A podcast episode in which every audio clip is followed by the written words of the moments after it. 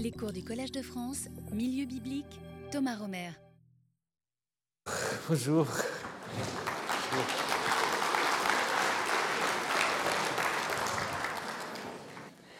Nous avons vu la semaine dernière le début de cette histoire de la première descente de Joseph. Donc Joseph, l'histoire de Joseph, c'est une histoire aussi de montée de descente, d'ascension et de descente.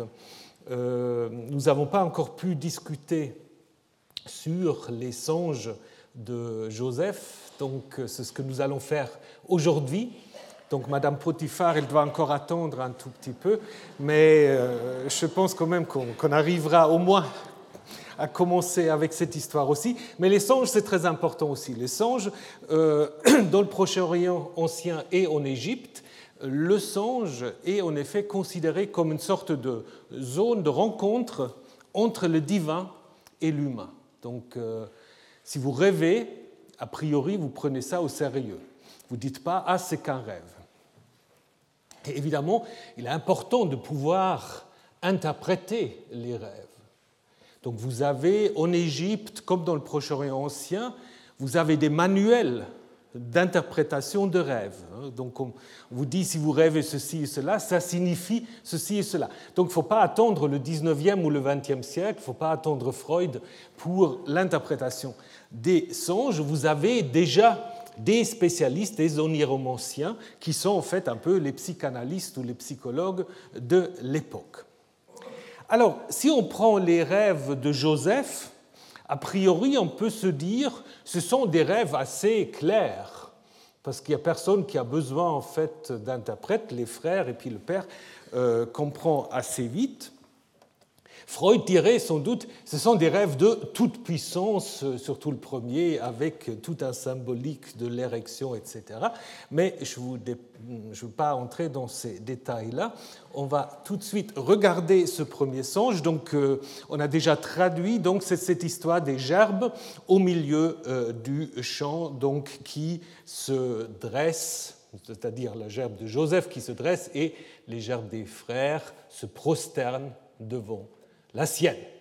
Donc la manière dont Joseph raconte cela est tout à fait comparable à ce qu'on peut appeler des annonces de rêve. Donc il y a toute une littérature en Mésopotamie qui va de l'époque sumérienne jusqu'à l'époque néo-babylonienne.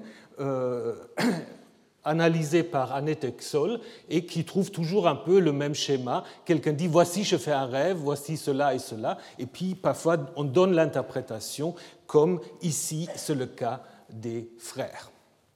Alors, on avait d'abord vu que Joseph et ses frères, c'était des bergers, mais le premier rêve, en fait, va se situer plutôt dans un contexte agricole. Bon, ce n'est pas une contradiction, puisque les bergers peuvent aussi avoir euh, des, euh, des occupations euh, d'agriculteurs.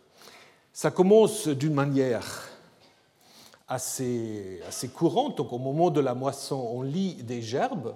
Mais évidemment, la deuxième partie euh, du songe est un peu curieux. Donc là, on arrive à une description euh, moins réaliste. Voilà les gerbes des frères qui entourent la gerbe de Joseph et surtout se prosternent devant euh, lui, disons devant sa gerbe.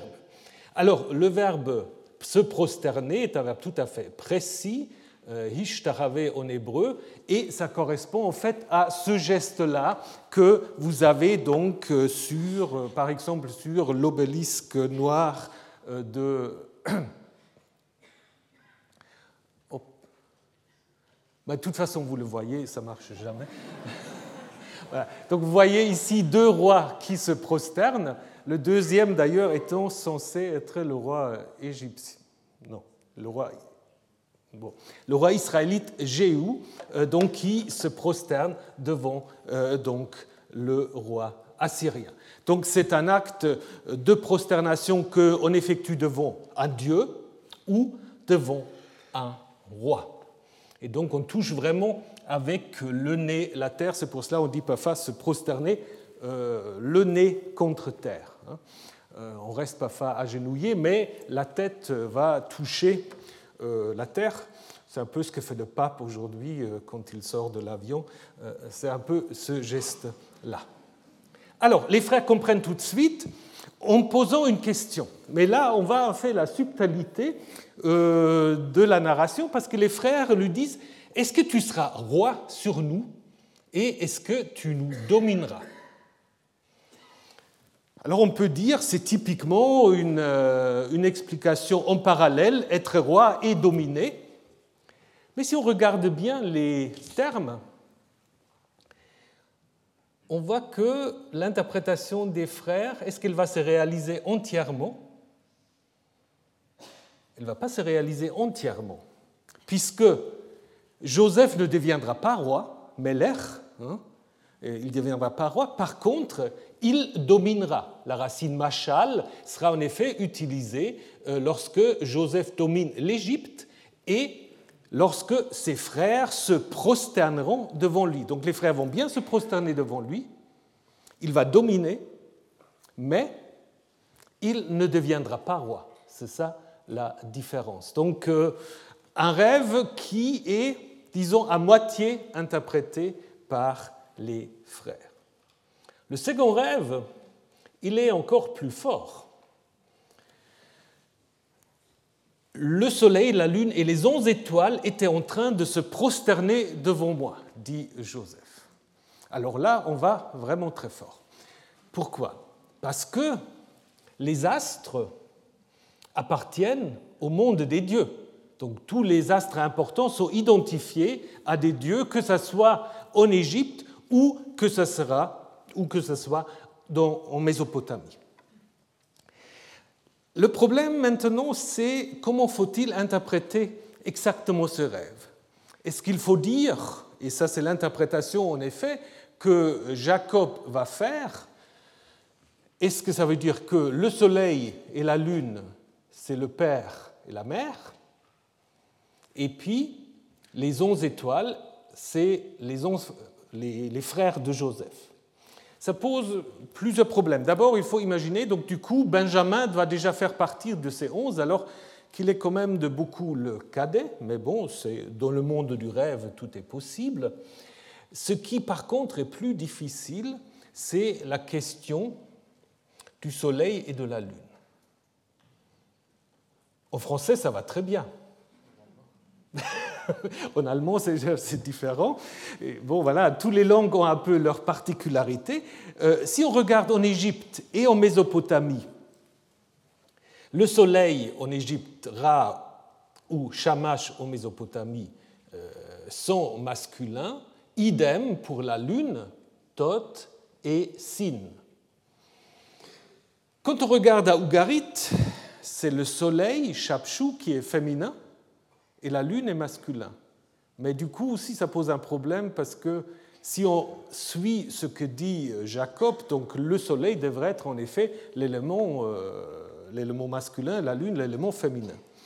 En hébreu, alors quelqu'un m'a fait remarquer la semaine dernière que Shemesh était féminin, mais pas toujours, c'est-à-dire en hébreu moderne vie, en hébreu classique, c'est à la fois masculin et féminin. C'est un peu entre le monde euh, le monde mésopotamien et ougarite, si vous voulez. Et Yaréach, par contre, la lune est masculin. Donc on n'a pour le moment pas vraiment euh, d'éléments mythologiques euh, qui marcheraient. Le seul, à mon avis, où ça peut marcher, mais ça donnera peut-être aussi une indication quant à la datation de l'histoire de Joseph, c'est la Grèce puisque Hélios, c'est le Soleil, et Séléné, la Lune. Donc si c'est ça l'idée, ça voudrait dire en fait que l'auteur connaît déjà la mythologie grecque, et puis euh, si on le situe à titre d'hypothèse en Égypte, bah, on sait qu'à partir du IVe siècle, l'Égypte était déjà très hellénisée. Hein, il y avait beaucoup de, Grecs et on parlait de grec. Ce n'est pas par hasard qu'on euh, a traduit le Pentateuque en grec à Alexandrie, en Égypte. Hein. Donc peut-être c'est ainsi qu'il faut résoudre le mystère. L'autre euh, élément un peu étonnant, c'est la présence de la mer. Benjamin, je vous ai déjà dit, mais la mer, euh, si vous suivez la logique du livre de la Genèse, La mère, elle est déjà décédée, hein, Rachel. Et d'ailleurs, comme je vous ai dit, on n'a pas l'impression que Jacob a plusieurs mères dans l'histoire de, Joseph. Hein. Donc est-ce que la mère est encore euh, supposée vivant, mais elle ne jouera pas de rôle très très important? C'est pour cela, certains ont dit, peut-être il ne faut pas prendre le rêve tel que Jacob l'interprète, et par exemple dire que les treize astres qui se prosternent devant euh, Joseph correspondent aux treize années que Joseph passe en Égypte avant qu'il fasse son ascension euh, lorsqu'il rencontre le Pharaon. Parce qu'on a appris déjà que Joseph avait 17 ans et la deuxième, euh, deuxième indication d'âge qui sera donnée dans l'histoire de Joseph, c'est les 30 ans lorsqu'il se trouve en face de Pharaon. Donc c'est certainement pas un hasard non plus hein, qu'on passe de 17, 30, donc 13, mais en même temps on ne voit pas très bien euh, les étoiles là-dedans, ou comme disent certains, peut-être ça reflète le zodiaque, mais du coup, si c'était le cas, pourquoi alors le Soleil et la Lune? Si c'était les 11 étoiles plus l'étoile de, de Joseph, on aura pu dire cela. Donc je pense qu'il faut quand même rester dans l'interprétation de ce songe que donnera aussi Jacob. Mais à ce moment-là, on est vraiment dans un rêve plus que audacieux, puisque les astres sont donc, comme je vous ai dit, des divinités devant lesquelles même le roi doit se soumettre. Hein. Donc là, vous avez une statue du roi euh, qui, avec son doigt, en fait, c'est un, il montre pas, c'est un geste de prière en fait chez les Assyriens, et donc il prie donc en direction euh, des symboles euh, du soleil, de la lune et des autres astres. Dans la Bible hébraïque, il y a souvent des mises en garde contre le culte euh, des astres, donc ne va pas lever les yeux vers le ciel, regarder le soleil, la lune et les étoiles, donc exactement ce que Joseph rêve ici, et ne te prosterne pas devant eux.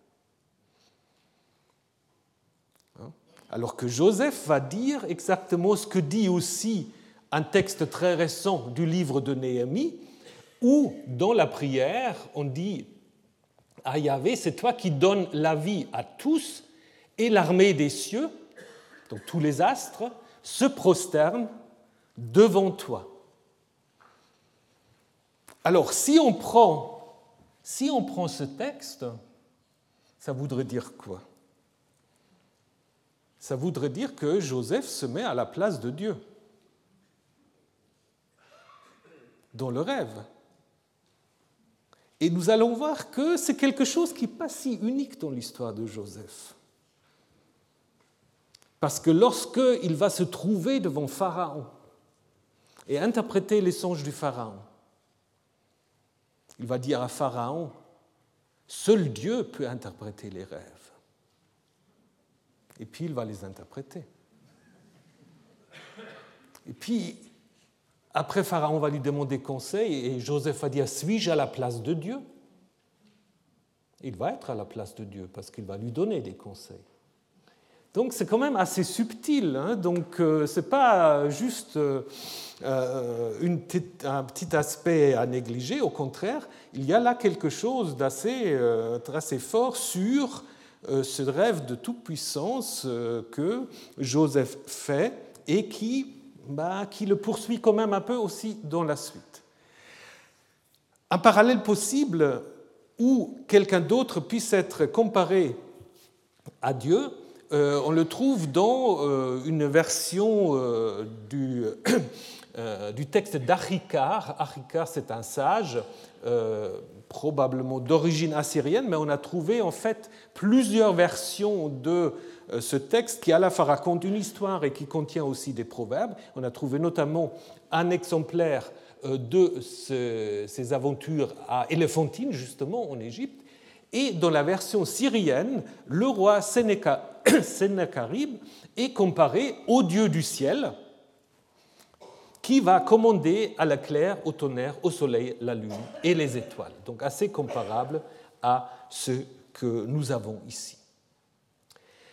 Donc certains auteurs pensent que euh, ce n'est pas la peine que Joseph raconte deux rêves et euh, il pense que le deuxième rêve, ce soit une autre source ou un ajout, mais je pense que ce n'est euh, pas une interprétation qui s'impose. Au contraire, on a plutôt cette stratégie narrative de la surenchère, parce que le deuxième rêve par rapport au premier, il dépasse le premier. Il inclut le père et la mère, et puis il va encore beaucoup plus loin. Hein. Il dit pas simplement l'acte de prosternation, il met Joseph d'une certaine manière à la place de Dieu. Et les deux rêves, à mon avis, préparent aussi les deux rêves de l'échancé de Panetier et puis aussi du Pharaon. Donc je ne pense pas qu'il faut considérer le deuxième rêve comme un ajout.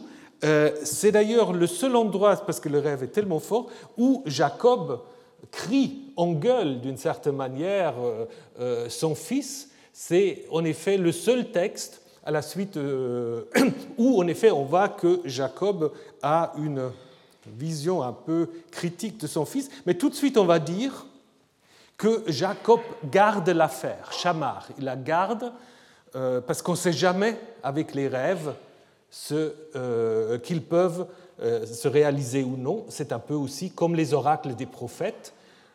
chez les Assyriens, on note tous les oracles, même s'ils sont très, très inconfortables pour le roi, on va les noter quand même parce qu'on ne sait jamais peut-être il se réalise quand même. Et puis pour les rêves, c'est un peu la même chose. En ce qui concerne la jalousie des frères, qui euh, a déjà été euh, commentée par le narrateur même avant les rêves, on peut encore euh, citer peut-être un parallèle néo-assyrien dans un texte qui raconte comment Assahardon, qui veut succéder à son père, Sennacherib euh, devient en effet euh, aussi un peu le favori de son père, on a un peu la même réaction des frères où euh, on trouve la racine qui nous, ils étaient jaloux. Hein. Et c'est exactement le cana qu'on trouve dans la Bible en Genèse 37. Et c'est pour cela, l'assyriologue Eckhart Fram pense que peut-être l'auteur de Genèse 37, c'est un littéraire qui connaît pas seulement les classiques égyptiens, mais aussi quelques classiques néo-assyriens, ce qui est possible, mais euh, le thème de la jalousie des frères, en même temps, c'est quand même aussi un thème assez répandu, donc je ne sais pas si on peut aller aussi loin. Maintenant, nous arrivons à cette transition curieuse, qui est très étonnante, et qui, euh, voilà, a priori on peut se dire, euh, elle n'a pas grand-chose à faire dans cette histoire. Je vais d'abord vous la traduire. Les frères allaient faire paître le petit bétail de leur père à Sichem. Alors si vous prenez le texte hébreu, vous avez avant le petit bétail un et qui est un marqueur du COD. Bon, vous pouvez dire, bon, on s'en fiche un peu, mais les massorettes qui ont vocalisé le texte ont mis trois points au-dessus de ce et. Ça veut dire qu'ils étaient pas très. qu'ils avaient un problème avec ce et. Seulement, il nous a jamais expliqué exactement pourquoi ils l'ont mis, mais le Midrash pense qu'il ne faut pas ici confondre le et, le COD, avec un autre particule qui veut dire exactement la même chose, qui, qui, s'écrit exactement de la même manière, mais qui veut dire avec. Donc, pour qu'on évite de lire les frères allaient paître avec le petit bétail, c'est-à-dire au fait qu'ils allaient manger comme le petit bétail. C'est possible, mais ça montre un peu la subtilité la lecture massorétique. Israël dit à Joseph Tes frères ne sont-ils pas en pâturage à Sichem? Va, je t'envoie vers eux, vers eux. Et il lui dit, me voici. Il lui dit, va donc, regarde le shalom, le bien-être de tes frères, et le shalom, le bien-être du petit bétail, et fais-moi revenir un mot, donc donne-moi des nouvelles. Il l'envoie, et c'est là on est étonné, il l'envoya de la vallée de Hébron à Sichem. C'est pas à côté. Un homme le trouva Voici qu'il errait dans la campagne, l'homme lui demanda Que cherches-tu? Il dit Je suis en train de chercher mes frères. Indique-moi donc, où se trouve-t-il en pâturage? L'homme dit ils ont décampé d'ici. J'ai entendu lorsqu'ils ont dit Allons à Dothan ou Dotian. Joseph alla derrière ses frères, il les trouva à Dothan. Pardon. Voilà, donc euh, c'est un peu curieux cette histoire pour toutes sortes de, raisons. Hein. Certains ont fait remarquer que le verset 12, en fait, euh, reprend là où le verset 4 s'était arrêté, donc entre les rêves, puisqu'au verset 4, il était dit que les frères ne pouvaient plus parler à Joseph en shalom à cause de la tunique. Et maintenant, Jacob lui dit, va voir le shalom euh, de tes frères. Hein. Donc c'est pour cela, certains pensent qu'on pourra lire le verset 12 à la suite du 4 et considérer les songes comme une digression possible, mais à mon avis une digression tout à fait nécessaire et voulue par l'auteur.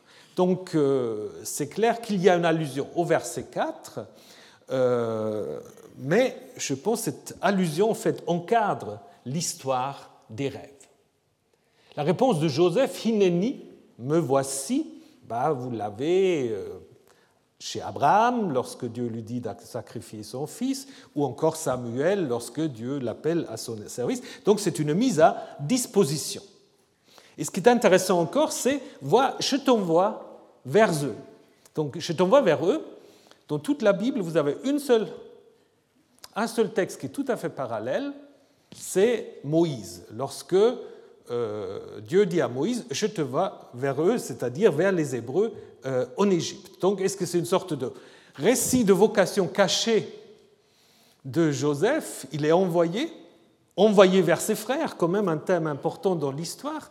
Mais si c'est un récit de vocation, c'est un récit de vocation profane, puisque Dieu n'y intervient pas, c'est Jacob qui l'envoie. Maintenant, il faut nous nous arrêter un tout petit moment à cette histoire de Sichem ou Hébron. Parce que où est-ce qu'il faut imaginer que, Jacob habite? Lorsque les frères sortent paître le petit bétail, est-ce qu'il faut imaginer qu'ils ont fait, je ne sais pas, 3-4 jours de marche, parce que Hébron jusqu'à Sichem, vol d'oiseau environ 75 kilomètres. Alors à pied, euh, trois jours. Est-ce que Jacob va envoyer son fils euh, à une route de trois jours? C'est quand même un peu curieux. Donc du coup, peut-être faut pas prendre ça à la lettre. La mention de Hébron est sans doute liée à Genèse 35, puisque Jacob y fait un pèlerinage, et surtout probablement aussi euh, à l'idée qui vient des milieux euh, sacerdotaux qui ont donc révisé l'histoire patriarcale et pour lequel les trois patriarches, Abraham, Isaac et Jacob, ils sont tous les trois enterrés à Hébron, c'est-à-dire à Macpéla, dans la grotte de Macpéla qui se trouve à côté de Hébron. Probablement à cause de cela, euh, Jacob fait ou est censé habiter déjà là où il va être enterré dans la suite. On parle encore d'une autre particularité, on parle de la vallée de Hébron. Est-ce que Hébron se situe dans une vallée? Pour ceux qui ont déjà visité, non, plutôt sur une colline. Donc la vallée de Hébron, ce n'est pas la ville même, c'est plutôt euh, le la vallée autour, la vallée qu'elle commande, dit Mignet déjà en 1812, la vallée qu'elle commande est fertile et produit des oliviers, des vignes, de l'indigo. Donc c'est à partir de cette vallée fertile que Joseph est envoyé, est envoyé et il va rencontrer un homme, un Ish. Un homme qui n'est pas euh, précisé autrement. Qu'est-ce que c'est cet Ish que Joseph rencontre en chemin?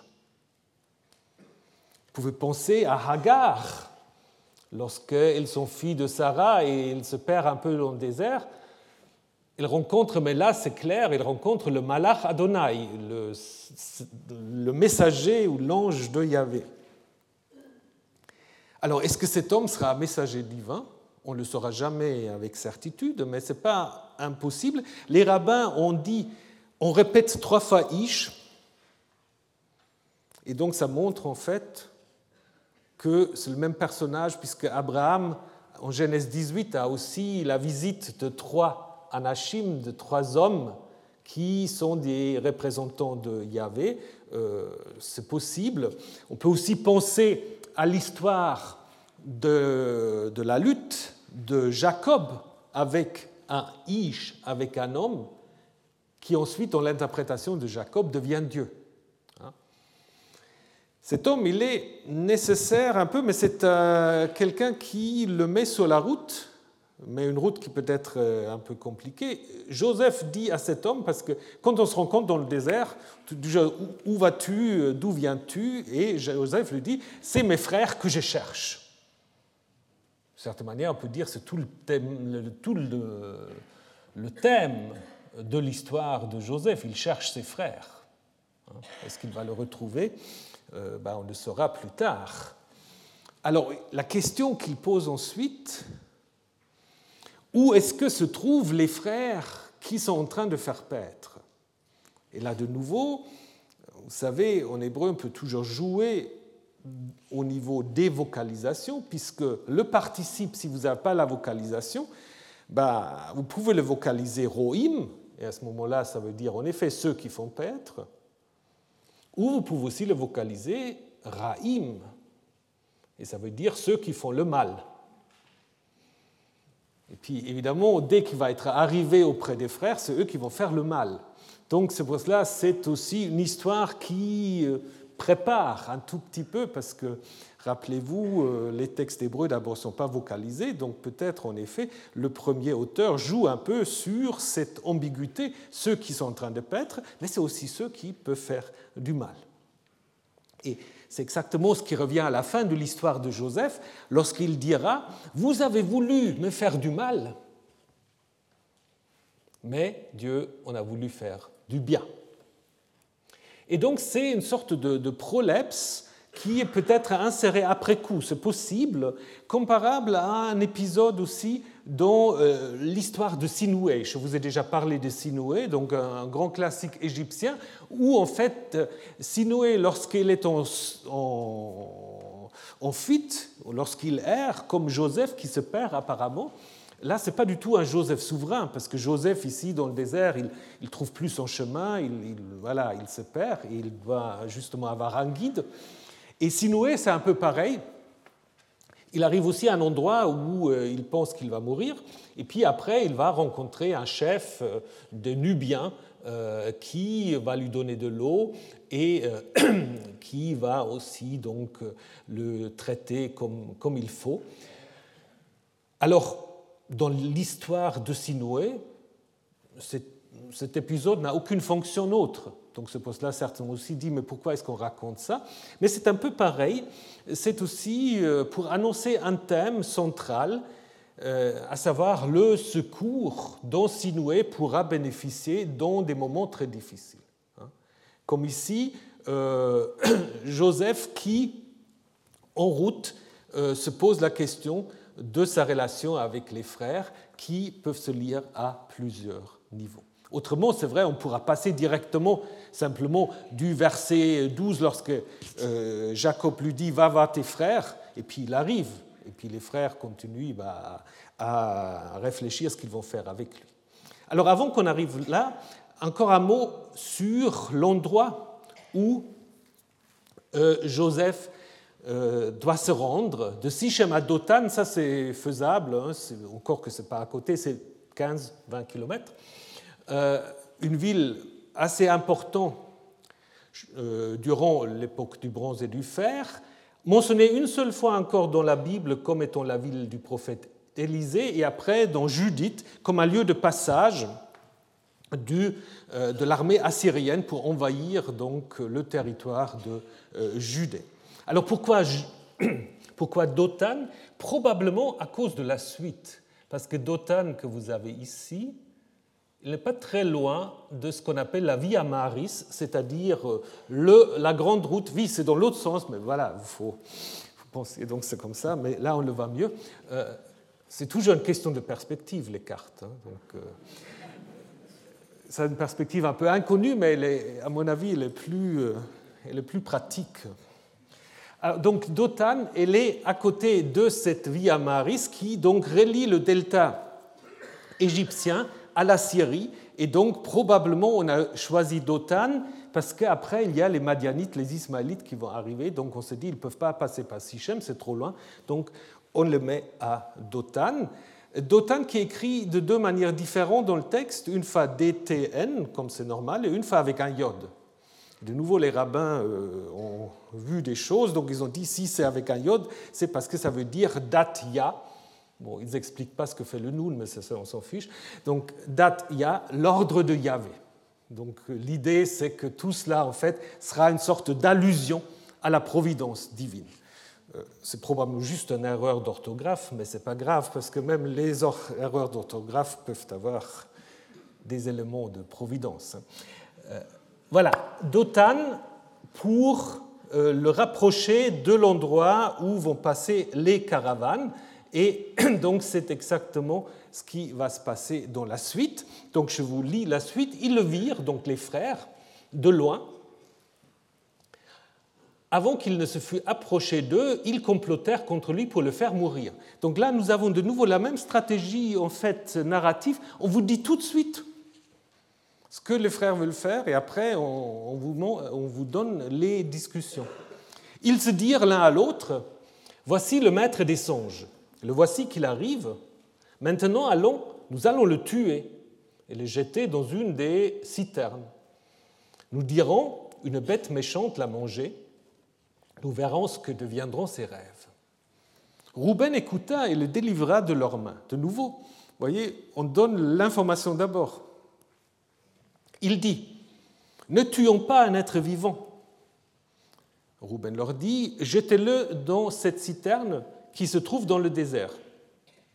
Mais n'étendez pas la main contre lui, en fait, pour le délivrer de leurs mains et pour le ramener vers son père. Alors lorsque Joseph fut arrivé auprès de ses frères, ils déshabillèrent Joseph de sa tunique, de la tunique longue qu'il avait sur lui. Ils le prirent et le jetèrent dans la citerne qui était vide, il n'y avait pas d'eau en elle. Ils s'assirent pour manger, ça c'est curieux.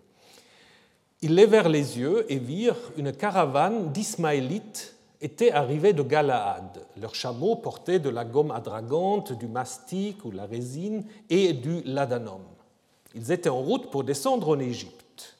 Judas dit à ses frères, Quel profit si nous tuons notre frère et cachons son sang Allons, vendons-les aux Ismaélites, mais que notre main ne soit pas contre lui, car c'est notre frère, il est notre chair. Ses frères l'écoutèrent. Alors passèrent des hommes, des Madianites, des marchands, ils tirèrent et firent monter Joseph hors de la citerne. Ils vendèrent Joseph aux Ismaélites pour 20 pièces d'argent. Ils emmenèrent Joseph en Égypte. Rubin revint vers la citerne, et voici, Joseph n'était pas dans la citerne. Il déchira ses vêtements. Il revint vers ses frères et dit L'enfant n'est pas là, et moi, où vais-je? Ils prirent la tunique de Joseph et égorgèrent un bouc, et trempèrent la tunique dans le sang ils envoyèrent la tunique et, la firent parvenir à leur père. Ils dirent, nous avons trouvé cela, examine, est-ce la tunique de ton fils ou non? Il examina et dit, la tunique de mon fils. Une bête méchante l'a mangée, déchiquetée, Joseph a été déchiqueté. Jacob déchira ses vêtements, il mit un sac autour de ses reins, il prit le deuil pour son fils durant de longs jours, tous ses fils et toutes ses filles se levèrent pour le consoler. Il refusa de se laisser consoler et dit Oui, je descendrai vers mon fils en deuil en Shéol. Son père le pleura. Quant aux Médianites, donc encore un autre nom, quant aux Médianites, ils avaient vendu, ils l'avaient vendu en direction de l'Égypte à Potiphar, eunuque du Pharaon, chef des gardes. Alors, est-ce que vous avez bien compris ce qui se passe là? C'est difficile. Parce qu'il y a les Madianites, il y a les Ismaélites, il y a Ruben, il y a Judas. Euh, bon, un peu complexe, on y reviendra. D'abord, donc, euh, l'idée de tuer le, maître de rêve, donc euh, avec évidemment euh, de nouveau cette prolepse, puisque le narrateur sait euh, plus toujours un peu que les destinataires, et puis donc il les informe du fait qu'il va arriver celui et qu'il tout de suite disent on va le tuer. C'est un peu repris dans les évangiles, dans l'histoire des vignerons c'est des grands lecteurs euh, de la Bible hébraïque, donc tous ces auteurs des synoptiques, donc c'est en fait repris de cela. Donc Joseph est le Baal des rêves. Donc là aussi, des rêves, ça suppose, par rapport à ce qu'on a discuté tout à l'heure, à savoir que peut-être un des rêves serait un ajout. Non, je ne pense pas, puisque déjà le maître des rêves, bah, ça présuppose plusieurs, soit expert en rêve, champion des rêves, ou encore Baal, ça va être aussi celui qui, voilà, qui, est le patron, ces rêves de domination. Alors on le met dans la citerne, voilà des citernes, donc euh, des instruments en fait pour récolter de l'eau, euh, qu'on peut aussi fermer avec euh, des pierres pour éviter justement que l'eau s'évapore. Et puis quand on est dedans, bah, tout seul, on ne remonte pas, hein, parce que c'est quand même assez, assez profond. Et ce qui exactement arrive à Joseph, le même terme d'ailleurs, est en effet utilisé plus tard pour parler de la prison. L'idée qu'on peut être jeté pour punition dans une citerne, on le trouve aussi dans un texte égyptien euh, qui dit à un paysan qui euh, ne peut pas payer ses taxes, bah, on va le jeter dans une citerne. Est-ce que c'est lié? On ne sait pas. Là, euh, il y a plusieurs motivations. Euh, c'est un endroit qu'on peut encore visiter euh, aujourd'hui. Donc, là, au début du XXe, là, il y a quelques ans, donc, le puits de Joseph. Mais, comme je vous ai dit, c'est un passage un peu confus. Ça devient plus simple si vous le mettez en deux colonnes. Si vous lisez simplement Rouben écouta et il leur dit Bon, euh, jetez-le dans la citerne, euh, il le déshabille, il le jette dans la citerne, il s'assoit pour manger. Alors, pendant qu'il mange, les Madianites passent, qui, sans que le frère le sache, tirent euh, Joseph hors de la citerne, et lorsque Ruben revint vers la citerne, bah, il n'était pas là. Donc là, il n'y a pas l'idée de la vente. Si vous prenez la deuxième, vous avez, il est vers les yeux et vire, une caravane d'Ismaélites était arrivée de Galade, et Judas dit à ses frères, qu'elle profite si nous tuons notre frère, donc vendons-le aux Ismaélites, aux Madianites, pardon, non, aux Ismaélites. Et puis, exactement ce qu'ils font. Donc, si vous le mettez en deux euh, version, on a deux histoires différentes, c'est-à-dire le premier avec l'idée de Ruben, mettons-le d'abord dans la citerne et il prétend au frère, ben là, on va le laisser mourir là, mais avec l'idée d'aller le chercher. Et lorsqu'il va le chercher, ben, il n'est plus là parce qu'entre-temps, il y a les Madianites qui sont passés. Si vous prenez la deuxième version, ben, c'est Judas qui, pour sauver la vie de Joseph, propose de le vendre et ils le vendent en fait, non pas les Ismaélites, mais les frères eux-mêmes le vendent aux Ismaélites. Donc on pourrait dire en fait on a deux versions parallèles que quelqu'un ensuite a mis ensemble. Ça c'est une possibilité. L'autre possibilité, c'est que tout ce qui concerne Judas euh, ce discours de Judas a été en fait inséré après coup. C'est-à-dire d'abord, vous avez eu que l'histoire avec Ruben, et après on a eu une relecture avec euh, Judas. À ce moment-là, il faut imaginer que la note sur les Madianites est une sorte de glose que vous avez eu d'abord à côté, qui voulait dire en fait au lecteur, mais les Madianites, les Ismaélites, c'est la même chose. Donc peut-être en effet on se dise mais qu'est-ce que c'est les Ismaélites? Et quelqu'un avait mis d'abord, ça se fait souvent, donc vous prenez un rouleau, vous écrivez et puis vous laissez toujours un espace et quelqu'un misait simplement les Madianites des marchands. Et après, un copiste l'a intégré dans le texte. Donc ça veut dire, à l'origine, c'est simplement que notre main ne soit pas contre lui, car il notre frère, il est notre cher. Ses frères l'écoutèrent, ils tirèrent et firent monter Joseph de la citerne. Ça veut dire, à l'origine, c'est les frères. C'est les frères qui vont, en effet, Joseph, euh, donc, aux, euh, aux Ismaélites. Donc c'est une solution, à mon avis, à préférer, car il est difficile de repartir l'ensemble de ce chapitre sur deux documents parallèles, parce que ça c'était la théorie traditionnelle, on disait il y a un document éloïste, il y a un document yaviste, et puis donc on aura ensuite mis ensemble les deux documents parallèles. Ça marche éventuellement pour Ruben et Judas, mais pour ce qui se passe avant, déjà avec les deux rêves c'est compliqué.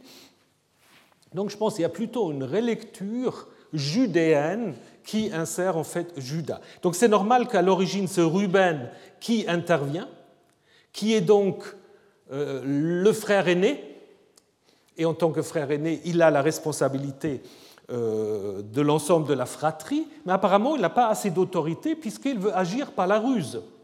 Il dit simplement mettons-le dans la citerne, et les frères peuvent comprendre, bah, on va les laisser euh, en fait mourir là-bas. Et on nous dit non, mais en fait c'était pour le chercher après, pour le, pour le délivrer. On lui ôte la tunique, donc évidemment aussi pour dégrader quelqu'un, donc euh, jusqu'à aujourd'hui, donc mettre quelqu'un à nu, ben voilà, c'est un acte symbolique euh, qu'on trouve encore dans des contextes de guerre et d'autres violences. Il évidemment aussi ôte la tunique parce qu'elle va jouer un rôle important après dans le stratagème, à savoir on va faire croire au père que le fils a été euh, tué par une bête. Ce qui est intéressant encore ici, c'est que Joseph, Joseph ne réagit pas du tout. Il n'y a aucune parole de Joseph. Il dit rien. Alors qu'en Genèse 42, lorsque les frères sont dans une situation difficile et ils se disent, voilà pourquoi est-ce que tout ça nous est arrivé, ils disent, bah, nous avons eu tort en ce qui concerne notre frère, car nous avons vu sa détresse quand il nous suppliait et nous ne l'avons pas écouté. Donc là, il y a l'idée que Joseph a supplié, ici, dans le récit, ce n'est pas précisé. Joseph reste muet, totalement passif. Et arrive le repas. Quel est le sens de ce repas? Est-ce que c'est simplement, comme dit un commentateur, pour marquer une pause? Pause publicitaire, on passe au repas Ou est-ce que c'est un acte de frustration? Je pense que c'est un peu plus subtil. Au verset 20, dans le stratagème des frères, ils ont dit on va dire une bête féroce l'a mangé, achal. Et puis les frères s'assoient pour manger achal, sa même racine. Donc d'une certaine manière, les frères se substituent déjà à la bête féroce à laquelle ils veulent en fait attribuer l'élimination de Joseph. En même temps, le repas comme vous le savez, il y a toujours aussi un aspect sacrificiel. Les sacrifices, en règle générale, s'accompagnent d'un repas qui, en fait, sert à créer une communauté avec tous ceux qui participent au rituel du sacrifice. Donc les frères sacrifient Joseph et retrouvent d'une certaine manière la cohérence de leur fratrie. Mais, contrairement à René Girard, Joseph ici n'est pas du tout le bouc émissaire. N'est pas du tout le bouc émissaire, puisque, en effet, cette descente va pas terminer sa carrière, parce que le bouc émissaire, bah, une fois euh, il est sacrifié, bon, il peut revenir à la vie dans certaines circonstances, mais enfin, euh, l'idée du bouc émissaire, c'est vraiment la mise à mort de quelqu'un hein, pour, en fait, via cette mort, on trouve une sorte de rédemption. Ça, ce n'est pas du tout le cas ici. Hein. Joseph n'est pas sacrifié comme bouc émissaire, il va, en fait, en Égypte, faire une euh, carrière importante. Et ce repas, ce repas aussi sur le plan de la narration, une autre fonction, parce qu'il prépare déjà un deuxième repas qui est aussi très curieux, lorsque les frères vont arriver en Égypte et où Joseph va les inviter à un repas, mais il va manger à part parce qu'on va, va nous dire, pour les Égyptiens, c'est une toeva, une abomination de manger avec les Hébreux. Donc il y a deux repas un peu au miroir, l'autre on le verra un peu euh, plus loin. Donc maintenant arrive cette caravane des Ismaélites, donc je vous passe les différents produits, euh, donc qui sont toutes sortes de produits bien attestés aussi par ailleurs, des résines probablement utilisées pour l'embaumement et la momification, mais peut-être aussi pour des usages médicaux et cosmétiques. Ce qui, peut-être pour situer l'histoire de Joseph, est important de dire que le scénario, à savoir que des marchands arabes font du commerce depuis le Galade jusqu'en Égypte, ce n'est pas possible avant l'époque assyrienne. Donc, euh, terminus aquo, à partir de quel ça devient possible? À partir de 700-600. Comme dit aussi l'égyptologue Redford, un tel commerce est possible entre 600 et 300-200. Donc là, on a en effet déjà notre indication pour situer euh, ce, commerce. Aussi, euh, le fait que les Égyptiens, en fait, ne connaissent pas de chameaux, ils ont des dromedaires, mais pas de chameaux, avant donc euh, l'époque néo-assyrienne. D'ailleurs, il n'y a pas de mot en hiéroglyphe pour chameau, il y a juste la translittération du gamal ou du gamel sémitique en égyptien. Et c'est maintenant qu'intervient Judas, qui propose de faire du profit. Alors souvent les commentateurs disent mais Judas il est beaucoup plus altruiste que Ruben, mais ce n'est pas vrai. Ce qu'il veut vendre Joseph, et qu'est-ce qu'il dit la Torah Si on trouve un homme qui a volé un de ses frères, un des Israélites, et l'a fait de lui son esclave ou l'a vendu, ce voleur mourra. Donc euh, par rapport à la loi, il n'est quand même pas tout à fait cachère. Par contre, il dit explicitement, et ça Ruben ne l'a pas dit comme ça, il dit explicitement que Joseph ne doit pas être tué puisqu'il est notre frère. Ça c'est d'accord, mais il veut quand même le vendre. Et il le vend à combien? À 20 shekels ou cycle, je reviens là-dessus. Peut-être juste un petit euh, mot sur l'esclavage en Égypte, parce qu'il y a aussi des personnes qui m'ont posé la question. Alors, il ne faut pas imaginer l'esclavage comme on peut imaginer l'esclavage à l'époque romaine ou encore à l'époque moderne. Hein. Donc, euh, il y a néanmoins de l'importation d'esclaves, euh, notamment du Levant, et certains de ces esclaves sont appelés en effet ceux qui sont liés à vie, donc on peut acheter, vendre, aussi donner en héritage des esclaves. Et c'est seulement à l'époque ptoléméenne, c'est des gens eux-mêmes, comme on le voit aussi dans des textes bibliques, qui, pour des raisons économiques, peuvent se vendre eux-mêmes de manière temporelle ou d'une certaine durée pour servir d'esclaves à quelqu'un. Les esclaves, ce n'est pas forcément ceux qui doivent faire un travail très pénible, parce qu'on a des exemples euh, que certains esclaves ont été éduqués pour devenir des scribes? Il y a des esclaves même qui peuvent après acquérir une propriété privée. Donc euh, esclave, c'est quand même euh, aussi parfois simplement un serviteur avec euh, une certaine liberté. Hein? Et dans certains textes, on parle aussi de la libération d'esclaves à Éléphantine, où se trouve donc cette colonie de Judéens. Ben, on voit qu'eux-mêmes pouvaient avoir des esclaves.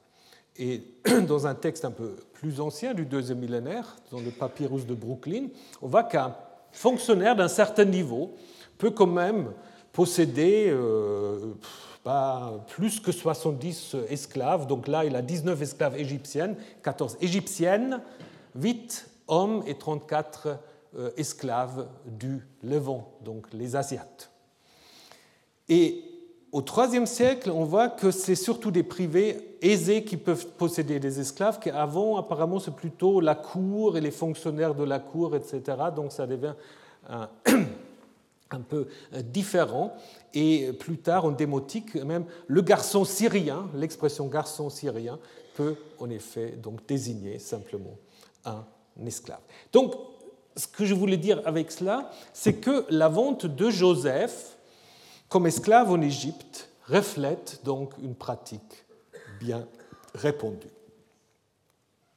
Donc, l'arrivée des Madianites, je vous ai dit, c'est sans doute une insertion, puisque dans le récit originel, ce sont les frères eux-mêmes, comme le dit d'ailleurs aussi la récapitulation de l'histoire plus tard, ce sont les frères eux-mêmes qui ont vendu Joseph comme esclave. Les Madianites ont été en fait inséré par un glossateur qui ne comprenait pas très bien qu'est-ce que c'est les Ismaélites. Vous savez, quand on ne sait pas quoi, bah, on, met un autre mot à côté. Les Ismaélites, oh, c'est les Madianites.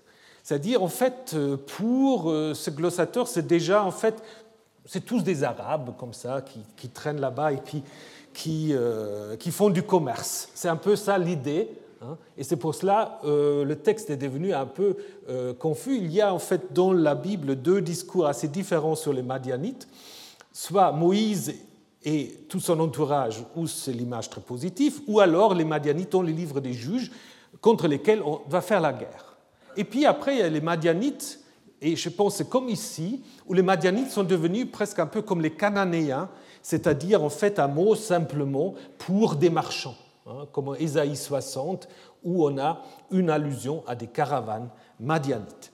Alors si vous lisez le texte tel qu'il est là, c'est assez curieux parce que, en fait, le texte actuel va introduire une note un peu ironique, puisque avec ce doublement de Ismaélites et Madianites, on a l'impression que les frères qui veulent vendre euh, Joseph, ils se font doubler d'une certaine manière, par les Madianites qui vont Joseph aux Ismaélites et donc le profit que euh, Judas veut faire, bah, il ne peut pas le faire.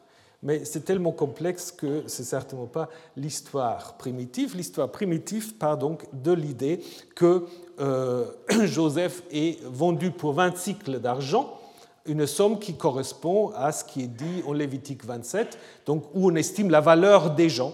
Donc pour un mâle de 5 à 20 ans, 20 pièces. Dans un texte égyptien, euh, pardon, dans un texte égyptien, on a euh, un tarif tout à fait comparable avec deux d'ébène qui est assez proche en fait de 20 cycles, donc le prix d'un esclave. Le stratagème des frères ensuite, euh, c'est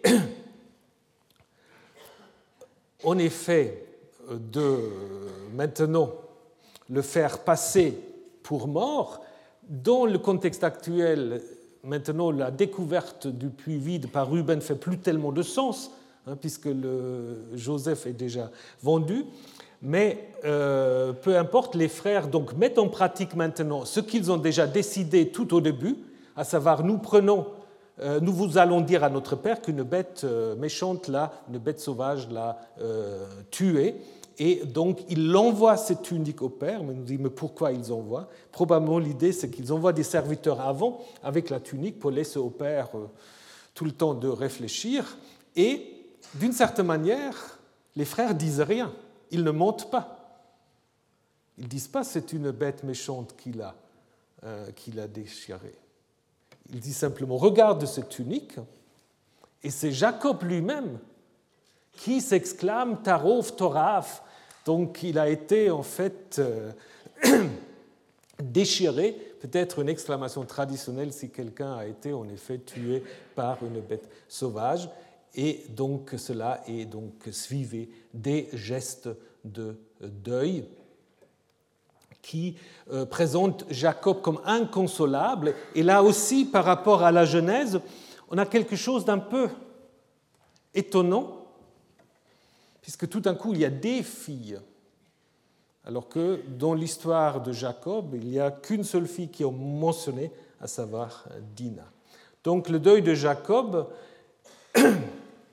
est tellement fort. C'est important parce qu'on va avoir la même chose après lorsqu'il va se séparer de Benjamin. Donc cette idée, en fait, euh, le deuil va durer jusqu'à ce que je descends Sheol. Hein, Sheol, euh, comme le Hadès, le lieu où vont tous les morts. Et ce n'est pas un lieu d'espoir, il faut y aller. Donc l'idée, je vais retrouver mon fils en Sheol. Certains ont dit, ah oui, il a l'espoir de retrouver son fils. Non, il ne faut pas le lire comme ça. C'est-à-dire, mon deuil va durer jusqu'au Sheol et je serai mort comme mon fils. C'est ça. Donc personne n'a envie d'aller à Sheol. Et puis finalement, le verset 36 qui fait la, transition avec euh, l'histoire qui vient, avec Madame Potiphar, où en fait, on ne trouve pas les Madianites, on trouve les Médanites. Alors est-ce que là, c'est simplement une faute d'orthographe? Est-ce que c'est quelqu'un qui voulait faire une sorte de fusion entre les Ismaélites et les Madianites? Hein? Ou est-ce que c'est quelqu'un qui voulait encore augmenter la confusion? C'est difficile de savoir. Euh, toujours est-il que cette note que Joseph a été vendu en Égypte prépare non pas le chapitre suivant, mais le chapitre 39, à savoir l'histoire de Joseph et Madame Potiphar. Alors, il ne reste plus beaucoup de temps maintenant pour parler de cela, mais comme ça a été annoncé, il faut que je commence très brièvement, mais ça va être compliqué parce que si vous prenez l'histoire de Joseph, telle qu'elle est maintenant. L'histoire de Madame Potiphar, elle ne suit pas directement, alors qu'elle devait le faire, elle ne suit pas directement le chapitre 37. Hein. On a encore une sorte d'interlude entre 37 et 39, qui est cette histoire très curieuse, Tamar et Judas. C'est une histoire qui certainement ne fait pas partie de l'histoire originelle de Joseph, puisque Joseph ne joue aucun rôle. On parle de Judas et de sa belle-fille Tamar. Hein. Et c'est possible que cette histoire ait été insérée par quelqu'un qui connaît l'histoire de Joseph, puisqu'il y a quelques allusions à l'histoire de Joseph. Mais Joseph n'est jamais mentionné. Donc c'est une histoire, on va d'abord raconter que Judas se sépare de ses frères et il épouse une femme cananéenne alors que euh, Joseph sera tracassé par une femme égyptienne. Donc là, Judas épouse une femme cananéenne avec lequel il a trois fils, Er, Onan et Shelah. Or, Er, le premier, il le donne en mariage à une fille du nom de Tamar, palmier. Euh, on ne sait pas si Tamar est également cananéenne ou non, euh, le texte ne précise pas, mais Er, qui était mauvais devant Yahvé, bah, il va mourir. Et puis après, vous connaissez l'histoire du Lévira. Euh, normalement, c'est Onan qui doit épouser Tamar et lui donner une descendance. Mais Onan ne le fait pas. Hein, il fait tomber sa semence pater. Ça n'a rien à voir avec l'onanie, mais bon, c'est devenu euh, à cause de cela cette expression qu'on a utilisée pour la masturbation. Euh, parfois, les, les, histoires bibliques ont une réception assez curieuse, mais peu importe. Euh, donc, lui, il meurt aussi. Et puis, Sheila est encore trop jeune, donc Judas lui dit Attends jusqu'à ce qu'il devienne adulte. Mais entre-temps, c'est aussi la femme de Judas qui meurt. Et donc, euh, lorsque Judas, qui est donc célibataire ou veuf, se rend à la tente de Brebis, il rencontre Tamar, mais qui a mis un voile et qui le prend comme une prostituée. Donc il va coucher avec sa belle-fille et euh, comme il n'a pas quoi lui payer, il lui donne euh, une sorte de, de gage, à savoir son sceau avec lequel il signe ses documents et son bâton. Après, il il apprend que Tamar est enceinte. Et en colère, cette belle fille qui doit attendre Sheila, euh, qui lui a toujours pas donné comme mari d'ailleurs, euh, il veut la tuer. Et donc du coup, euh, c'est Tamar qui lui montre en fait le gage qu'il lui a donné pour dire en fait c'est toi qui as couché avec moi.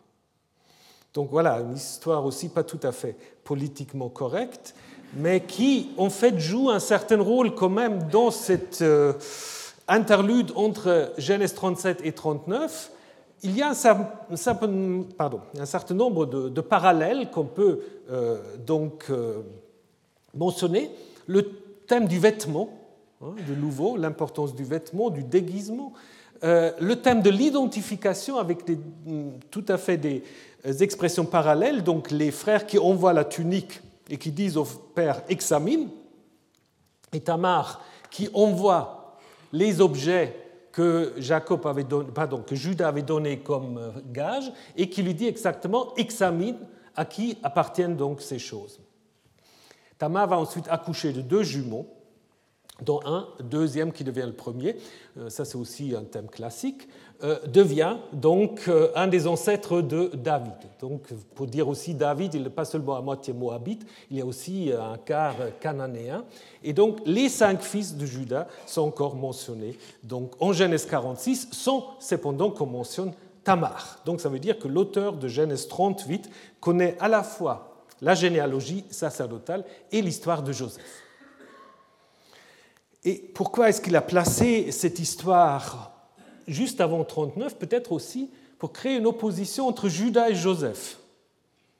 Judas se laisse séduire tout de suite par Tamar, alors que Joseph va résister aux avances de la femme de l'Égyptien. Et comment il va résister à ces avances? Ben, Ce sera la semaine prochaine. Bonne semaine et puis à jeudi. Tous les contenus du Collège de France sur www.colège-2-france.fr.